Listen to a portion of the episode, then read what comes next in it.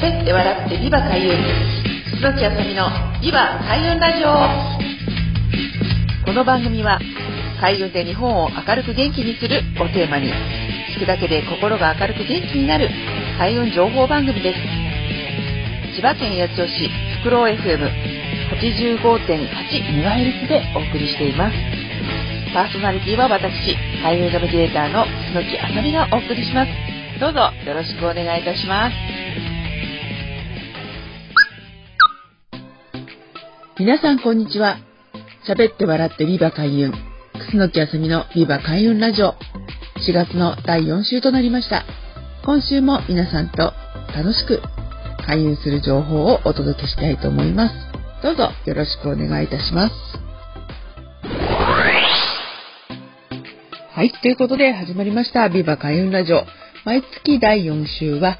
今月から来月への運気の流れ方ということでお伝えしていきますけれども、ま4月はですね、九死火星の月だったんですね。九死火星という、まあ、9つの星が旧世紀学なので、毎月順番に、まあ、9つこう回っていくわけですけれども、まあ、今月がね、九死火星の月、まあ、八白土星ということで、5月は八白土星の月になります。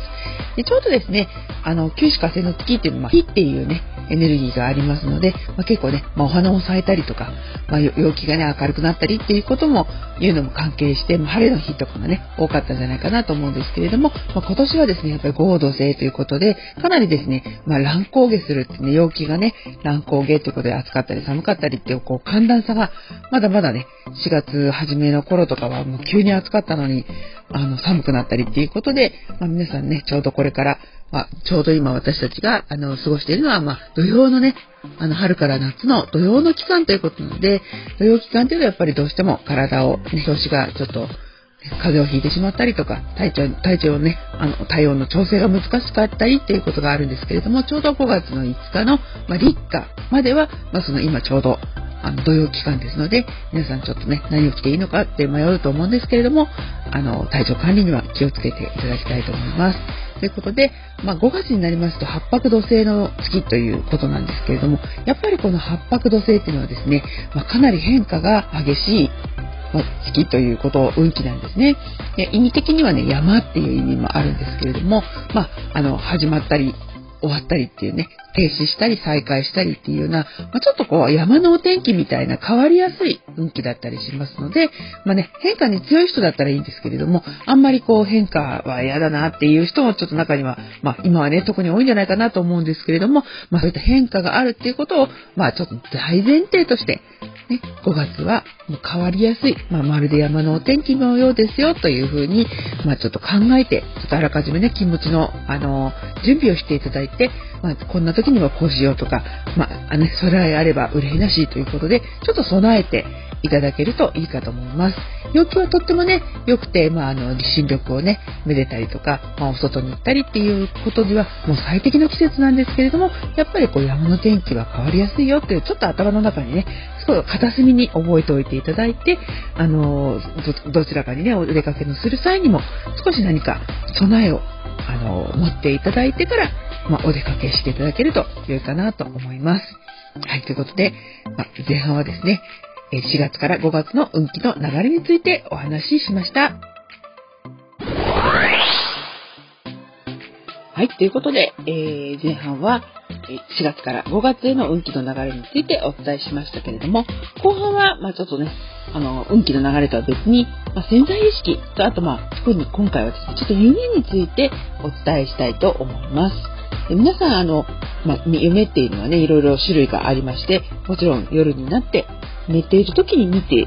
いる夢、ね、あの、ドリームっていう、まあ、ドリームって英語でね、いろいろ意味はありますけれども、まあ、夜中で寝ている時に見る夢と、まあ、自分がね、こうなりたいな、ああいう風になったらいいなっていう夢と、まあ、いろいろあるんですけれども、実はまあ、そういった意味では、目に見えない世界っていうのもすごく、あの、一つの夢っていうところがあったりするんですが、まあ、このね、夢日記っていうのをつけてる方結構ね、いると思うんですね。で、この夢は、あの、本当に意外とですね、あの、馬鹿にならなくてですね、あの、その日、その、ね、一日ね、寝てから見る夢に関しては、夢の、あの、その日に起こったことを意識の中でちょっと処理してるっていう意味では、やっぱりこう寝る時間っていうのはすごく大切になってくるっていうことなんですけれども、あの、やっぱり風水、まあ、暦ね、私たち使っている、まあ、暦も時間の暦っていうのもあってですね、ちょうど、あの、寝る時間っていうのは寝の刻っていうんですね。なので、夜の23時から夜中の1時ぐらいまでがこの寝の刻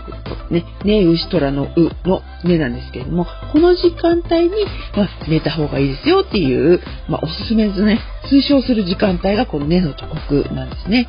なぜかというと、まあ、よくお肌とかね、細胞の生まれ変わる時間っていうのが、あの、あるんですけれども、それも、あの、同じなんですね。意識がやっぱり、新陳代謝っていうことが、入れ替わりっていうことを起こすのがこの時間帯なので、この時間帯に早く寝るっていう風になってくると、まあ、ちょうどね、意識があの、すごく悪いものとかいいものとかちゃんと処理しられて、朝、すっきりと目が覚めますよということなので、あの、この時間がちょっと先にね、1時過ぎとか3時ぐらいまで起きてて、まあ、そこからこう寝たのとしてもなかなか朝ね、すっきりとしないとか、ちょっとなんかだるさが残るっていうことがあるかと思うんですけれども、ぜひあの、この23時から1時までの間に、あの、寝ていただくと、次の日、すっきりするっていうことも含めて運気も良くなっていきますので、ぜひこの時間はですね、あの、リラックスして、できるだけまあ楽しいこととか、まああの、特にスマホで怖いとかっていうニュースとか見ないで、なるべくこういい音楽を聴いたりですとか、あの本を読んだりっていうことで、あの過ごしていただければと思います。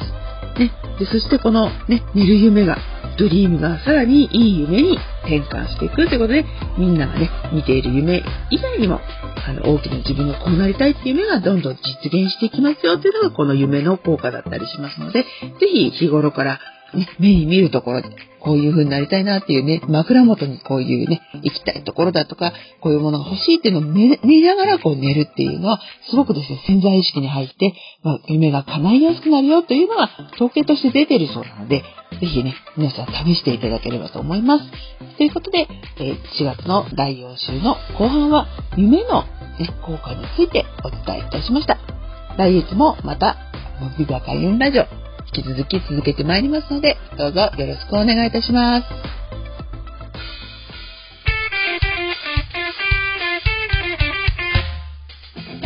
喋って笑ってビバ開運。楠木あさみのビバ開運ラジオ。今回はこちらで終了となります。